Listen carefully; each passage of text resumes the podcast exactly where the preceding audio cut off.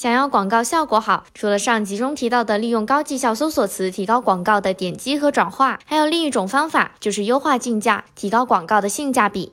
那在分享开始前，也是先做个有奖小调查，只要参与调查投票，就有机会收获实物版的二零二二最新广告营销日历哦。那么大家对于哪些广告运营的内容更感兴趣呢？如果对广告新产品、新功能上线感兴趣，请扣一。如果对广告优化案例分析感兴趣，请扣二；如果对广告问题答疑感兴趣，请扣三。收听完音频后，记得在评论区留言哦。那么话不多说，马上进入今天的主题吧。今天分享的第二个潜力挖掘机是定向策略报告。这个报告可以提供已经获得过展示机会的广告活动中关键词的销售额和绩效指标。根据报告就可以了解关键词的长期效果，并且在此基础上调整竞价、更改匹配类型等等。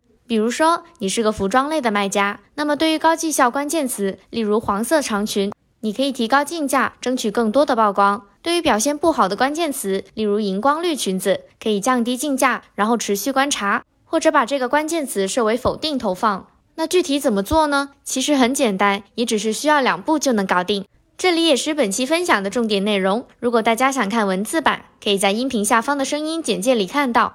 下载好定向策略报告后，第一步也是将展示量和点击量从大到小排列，找到展示量高于平均值、点击量可接受的所有客户搜索词。这里提到可接受的点击量，建议至少为五个点击以上。那第二步就是对具有代表性的数据进行分析和调整了。如果是展示量高、转化率也高的词，可以直接提高原来广告活动中这个词的竞价，争取拿到更大的曝光和更多转化。如果转化率高，但展示量低，那建议单独设置广告组，确保高效关键词可以得到充分曝光。如果转化率一般，则建议降低竞价，持续观察。而针对那些不能转化，但是展示量、点击量却很高的词，应该先搜索这个关键词，比较搜索结果里出现的产品和自身产品的区别，对比之后优化好 listing，然后再继续观察。如果优化后还是长时间表现不好，那建议你把这些词停止投放或者设置为否定。那以上就是本次分享的两个潜力挖掘机实战技巧分享。如果你还有什么关于他们的疑问或者其他业务问题，也可以在评论区告诉我们哦。那么感谢大家的收听，我们下期再见。